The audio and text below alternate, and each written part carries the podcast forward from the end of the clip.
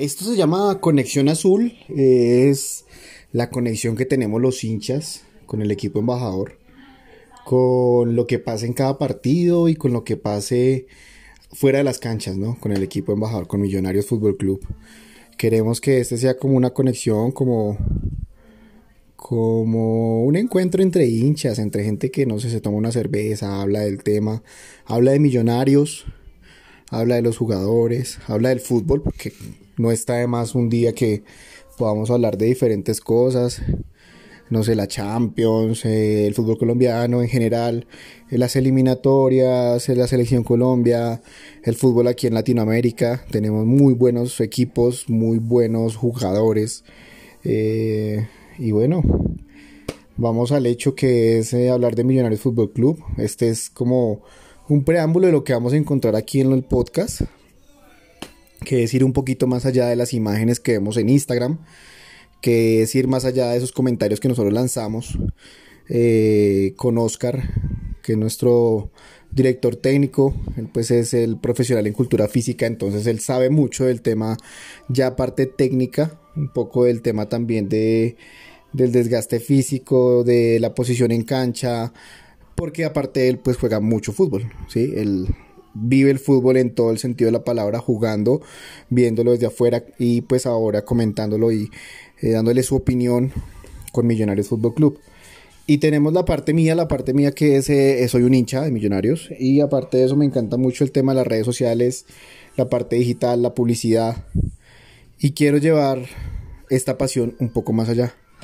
Eh, queremos con, con, esta parte del podcast encontrar un espacio para que ustedes también se comuniquen con nosotros, envíen sus audios y nosotros lo que hacemos es colocarlos en vivo y como que sea una interacción bacana, que sea una interacción chévere con ustedes los que nos han seguido eh, en el Instagram, que si no lo conocen se llama arroba conexión azul. Ahí estaremos subiendo contenido absolutamente de todo lo que pase con Millonarios. Y eh, pues utilizando lo que hacen las redes, que es el TBT, por ejemplo, los jueves subir, no sé, un gol épico, eh, una jugada épica, un jugador que haya pasado por aquí, por el, por Millonarios. Eh, en los primeros eh, publicaciones tuvimos a Gabriel Fernández. Para mí, Gabriel Fernández es uno de los mejores 10 que yo he visto en Millonarios, de lo que yo he visto, ¿no? Porque pues habrán hinchas de más tiempo atrás que han visto mejores jugadores que pues han sido nombrados de tiempo atrás, pero para mí Gabriel Fernández es uno de los mejores 10 que yo vi en cancha, de esos que hace que uno se enamore de, de Millonarios, de verlo jugar, de, de gritar un gol. Entonces, bueno, hablando de eso, pues subimos también cositas de Gabriel Fernández, un gol que le hicimos a Nacional, un gol que le hicimos a al Pasto, creo que en su momento, el del minuto 85, que nunca se va a olvidar el famoso numeral en tu cara fui campeón, que pues ese es eh, el último campeonato que hemos logrado y que fue aquí en casa jugando contra Independiente Santa Fe. Eh, entonces pues nada, ahora tenemos un Millonario 2021 de la mano de Tito Gamero que ha, hecho lo posible por encontrar una, una, identidad de juego que es lo más difícil en el fútbol colombiano.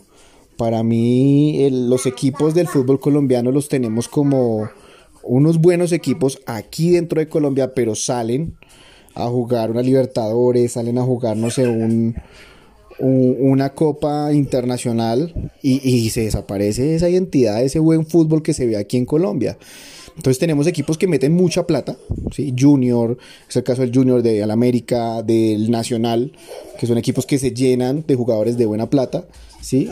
De buen nombre, y a la final salen y no muestran nada. Entonces, Tal vez lo que, lo que está buscando Tito Gamero y es un proyecto a largo plazo, digo yo a largo plazo tres años, porque aquí un técnico no dura más, tres años de encontrar un equipo, formarlo, sacar cantera y, qué tal, ¿no? Posiblemente soñar con una Libertadores, soñar con una Copa Suramericana, que es muy bueno, es una parte positiva del hincha, aparte de lograr aquí campeonatos, lograr campeonatos aquí en la parte nacional ya sea la liga como sea la copa, campeonato es campeonato. Eso sí, sin desmeritar y sin buscar la liga, que es lo que, entre comillas, llena la estrella y lo que enamora pues al hincha.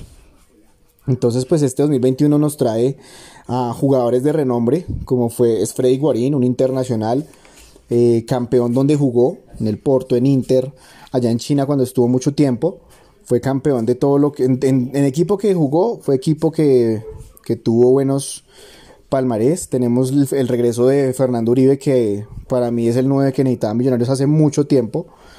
Y eh, más que todo traer jugadores porque llegó Jader, pero Jader viene en un proceso diferente, ¿no? Él, está joven, no trae como esos pergaminos que tal vez traen otros jugadores, pero pues viene a aportar al equipo, es un, jugador muy explosivo.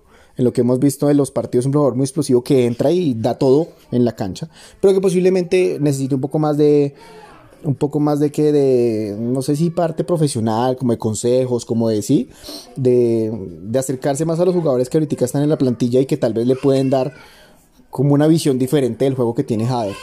Pero bueno, seguimos. Entonces lo que, lo que más ha sacado Millonarios en este último tiempo ha sido la cantera. Y en la cantera pues tenemos varios jugadores de renombre. Ahorita está Juan Camilo García, está el mismo Bertel. Eh, bueno, el mismo caso el caso Ginás, que es un jugador que se ha venido consolidando en los últimos partidos, que sí es un jugador que lleva 5 o 6 partidos siendo titular o jugando en línea, pues claro, se le nota el agotamiento físico y lo vimos en el último partido, pues que salió en cambio, tal vez disposición táctica del, técnico, pero que pues también un jugador llega al momento en que siendo nuevo, siendo canterano, pues llega un momento en que se cansa y está bien decirlo, está bien eh, expresárselo al técnico, pues para que haga el ajuste necesario.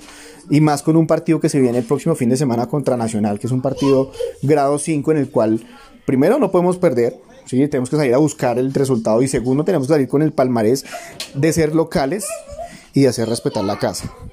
¿sí? Entonces, eh, y más casos, ahorita esperando el caso Román a ver qué, qué solución da, ya está haciendo trabajo diferenciado. Es, y sí, esperando los resultados que vengan de Alemania, ¿no? Eso es una controversia y tendremos algún capítulo especial sobre el caso Román. Eh, hablando con especialistas, vamos a ver si buscamos un, un, una persona que sepa del tema y que nos pueda dar como un como una imagen, como, como, sí, una visión un poquito más amplia del tema para no solamente quedarnos con lo que dicen las, la prensa, sí, la prensa deportiva en Colombia, que es muy amarillista, eh, y que busca solo eso, como la parte mala, la parte que llama la atención, pero se quedan por ahí detrás con lo que no pasó o con lo que no salió, sí.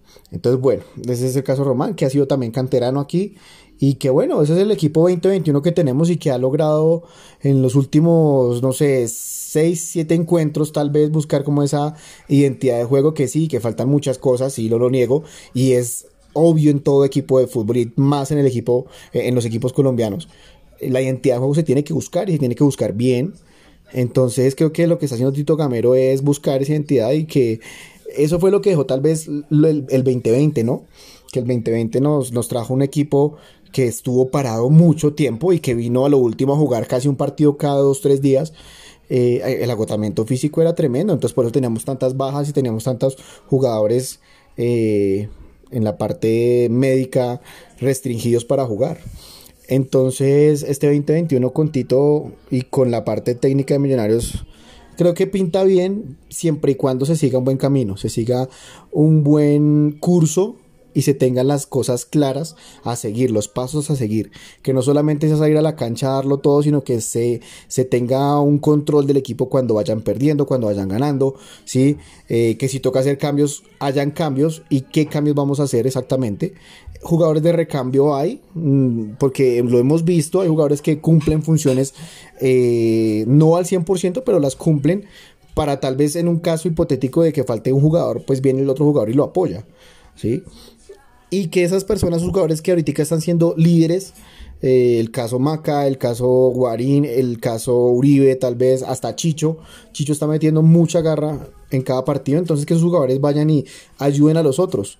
¿sí? los que tengan bajo rendimiento, un caso Bertel, un caso Paz, que también han tenido muy bajo nivel en algunos partidos, y como otros que han subido y han, y han buscado ese nivel que aumente, como el caso Pereira, el mismo caso García, el caso Ginás, y otros jugadores que no han jugado todavía ah, consecutivamente, pero que pueden buscar o que pueden llegar a dar más, como el caso Juan Camilo Salazar y entre otros que han estado ahí parados, pero que van jugando. Entonces esto es como el primer piloto de, del podcast de Conexión Azul. Recuerden seguirnos, arroba Conexión Azul en Instagram. Y, y nada, espero nos sigan, espero nos den sus comentarios de este primer piloto. Eh, yo soy Juan Pablo Burgos. Y, y nada, compañía de Oscar Sendales, este proyecto que empieza hoy, esperamos les guste y esperamos seguir más adelante conectados. ¿Listo? Entonces, gracias por seguirnos y esto fue Conexión Azul Podcast.